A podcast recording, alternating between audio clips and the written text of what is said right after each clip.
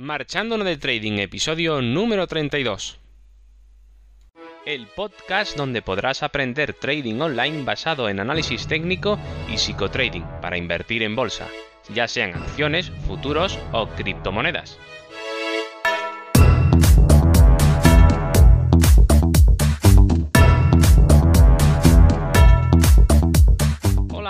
Comenzamos el episodio número 32 de este podcast. Como dije en el episodio anterior, hoy hablaré de qué actor gana más en el teatro del trading.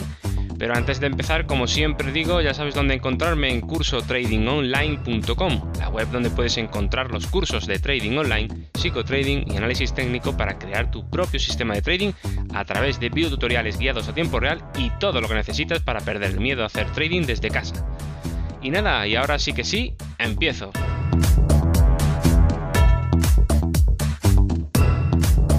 Bueno, lo primero que tenemos que hablar es sobre los actores.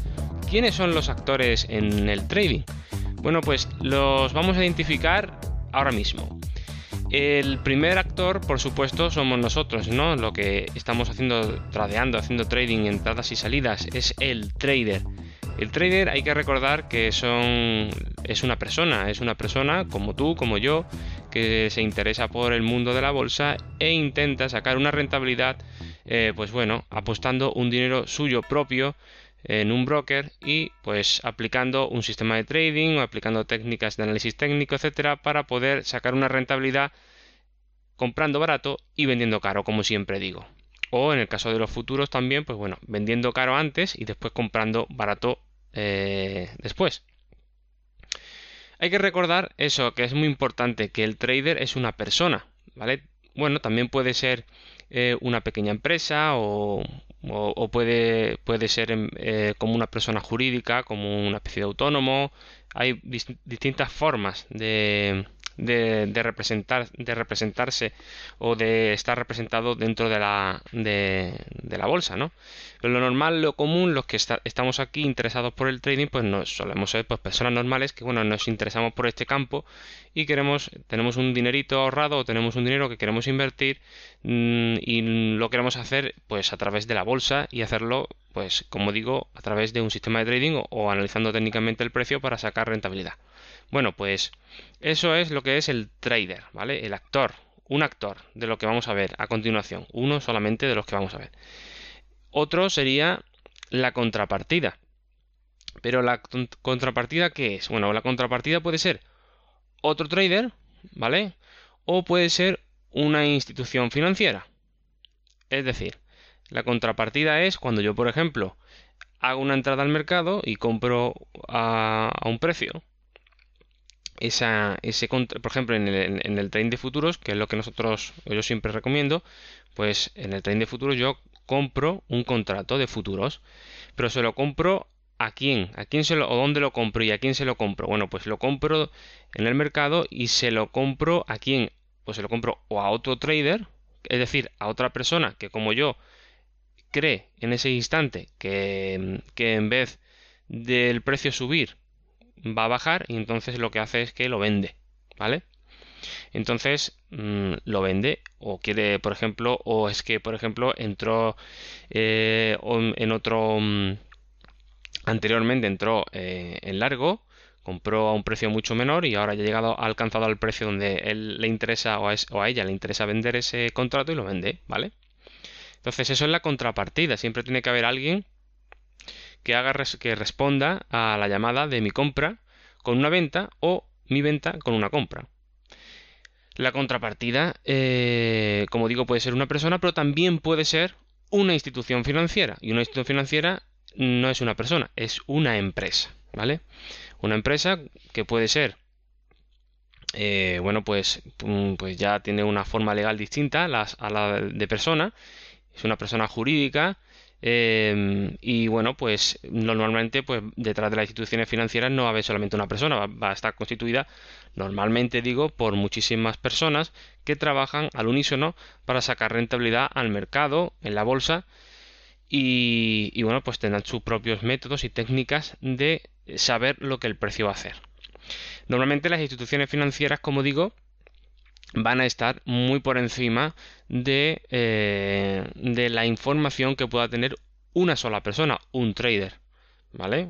Yo como persona normal, un humilde ser, un ser mortal de, de cualquier parte del mundo, pues no voy a tener acceso a tanta información como si lo va a tener pues un grupo de personas dedicadas exclusivamente eh, como empresa a mm, investigar los mercados o buscar vías de información que le permitan pues tener una información privilegiada, por supuesto, para sacar rentabilidad al mercado y saber dónde comprar y vender y cuándo y dónde.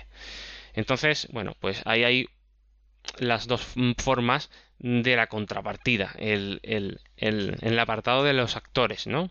Hemos dicho que tenemos el trader, el actor trader, la contrapartida que puede ser otro trader o una institución, una institución financiera, y luego tendríamos también otro actor que sería el broker, ¿vale? El broker también actúa como un actor porque también está metido en todo el fregado este de, del trading y de la bolsa.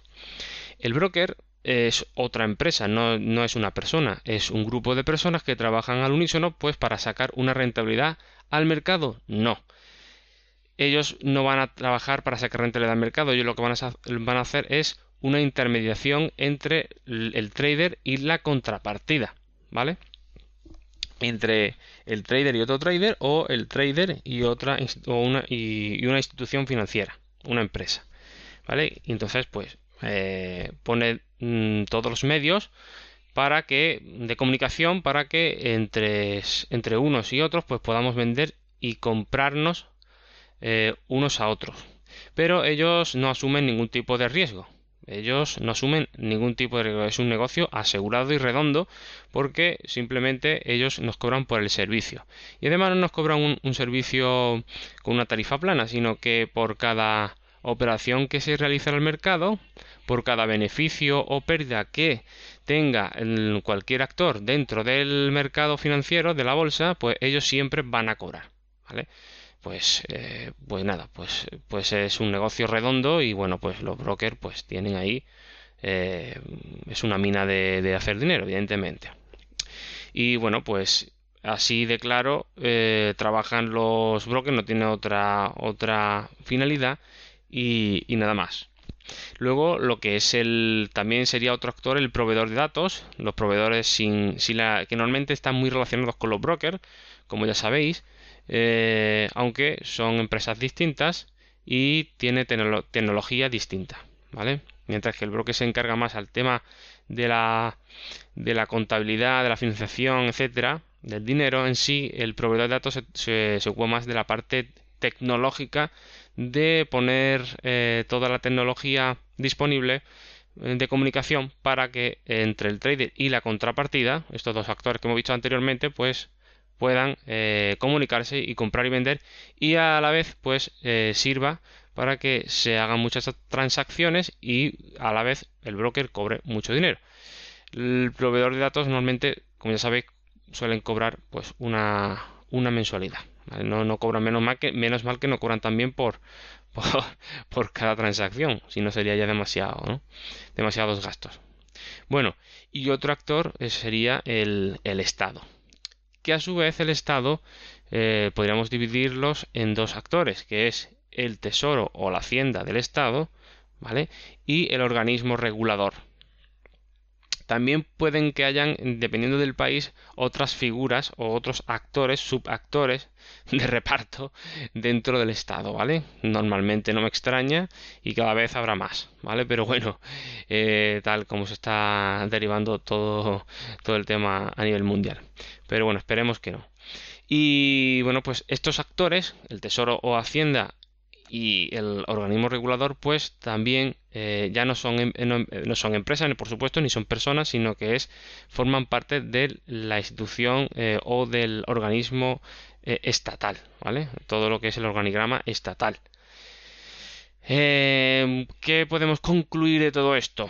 Una vez que ya hemos visto todos los actores, pues la pregunta que nos podemos hacer, que es la primera que no hemos hecho, ¿quién o qué actor gana más en el teatro del trading.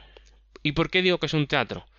Porque como veis, eh, todo, el, mercado, si lo estudiamos a fondo, si lo estudiamos a fondo y aparte de estar viendo gráficos también analizamos noticias, investigamos y estudiamos ya sea historia, política, etcétera, pues vamos a ver que todo eh, es un teatro. Es un teatro donde pues mm, todos trabajan para sacarse la mayor rentabilidad posible, que al fin y al cabo no es otra cosa que eh, disponer de más energía. ¿Y a qué me refiero con la energía?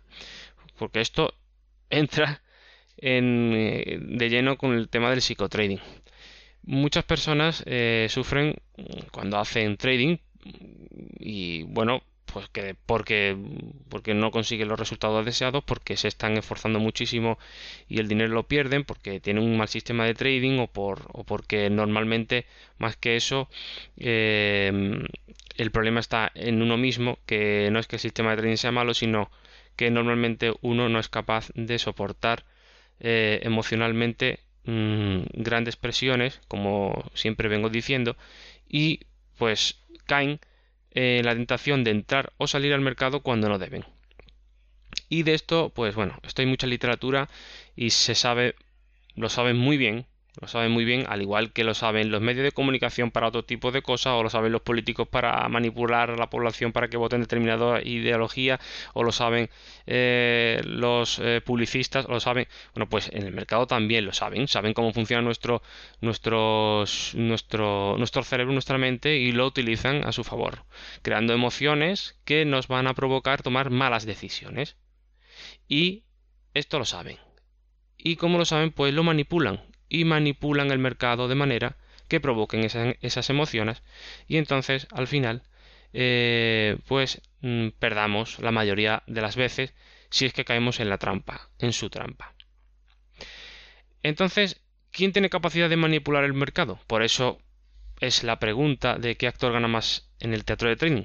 Para llegar a esa respuesta tenemos que decir, ¿quién puede manipular más el mercado? Bueno, pues el trader, las personas las empresas o el Estado. Pues fijaros, de, de, los tres grupos de actores que hemos visto, que es las personas, las empresas y el Estado, evidentemente las personas mm, poco pueden hacer eh, de, manipular, de manipular el mercado. Sin embargo, las empresas, bueno, dependiendo del, del nivel de esa empresa, pues podrá o no podrá manipular el mercado dependiendo del poder que, contengan en ellas, ya sea a nivel económico, normalmente, o a nivel de otro tipo de contactos o, que se acerquen a la cúspide de poder, ¿vale? Entonces, dependiendo de eso, van a poder manipular más el mercado. Y, por último, el Estado. ¿Quién mejor que el Estado para poder manipularlo, el mercado? Entonces, fijaos nosotros en qué posición y qué actor somos. Somos el trader, la persona. Somos lo último, lo más pequeñito, lo más fácil de dominar, lo que menos poder tiene, lo que no puede manipular nada y lo tiene todo en contra. Y por otro lado, en el, en el lado opuesto está el Estado. El Estado, Hacienda, el Tesoro, el organismo regulador, etcétera y de por medio están las empresas. Las empresas están constituidas que pueden ser pequeñas o grandes. Bueno, pues el pastel está aquí. ¿Vale? El pastel está aquí y tenemos que ver que son los otros, nuestros enemigos, los que pueden manipular el mercado. Y son ellos, ellos, los que siempre van a ganar más en el, en el teatro del trading. Y como hemos visto de forma escalonada, vemos quién gana más. Desde la persona que es la que menos gana, ¿por qué puede manipular menos el mercado? O no puede directamente manipularlo. Y el que más gana, que es el Estado, porque es el que tiene más capacidad de manipulación. Y muchos diréis, bueno, no, pero es que actualmente las empresas son las que, porque las grandes multinacionales tienen mucho dinero y pueden y pueden y pueden. Vale, sí, pero, al fin y al cabo, las empresas podrán manipular a nivel de multinacional y mm, grandísimas empresas que ya superan estados y superan eh, están en China, están en Estados Unidos, están en, Europa, están en todos sitios y tienen una capacidad de, movilizar el dinero eh, brutal. Eh, siempre tienen que acudir a como está hoy por hoy montado el, mundo, que es a través de los estados, y tienen que meter mano a los estados para que el Estado pueda corromperse y pueda manipular el mercado, porque al final son los que tienen la llave de poder. Eh, ahí está el organismo regulador, están las haciendas, ¿eh? que son los que controlan todo esto, o deberían de controlarlo de forma eh, eficaz y honesta y honrada ante el ciudadano, la persona que somos nosotros, los traders. Pero desgraciadamente ya veréis o veis que no es así.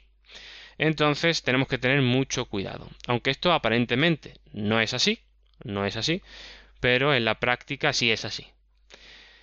¿Y cómo se llega a esta conclusión? Bueno, pues con la, pues como he dicho anteriormente, estudiando, conociendo y practicando mucho veréis que hay cosas muy extrañas dentro de eh, los movimientos de la bolsa.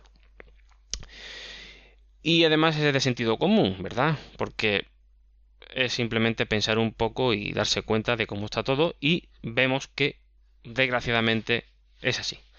Entonces, ¿qué actores ganan más dinero en el teatro del trading? Podemos concluir de todo esto que las personas y empresas alimentan todo el negocio interno y externo de la bolsa. ¿Con qué?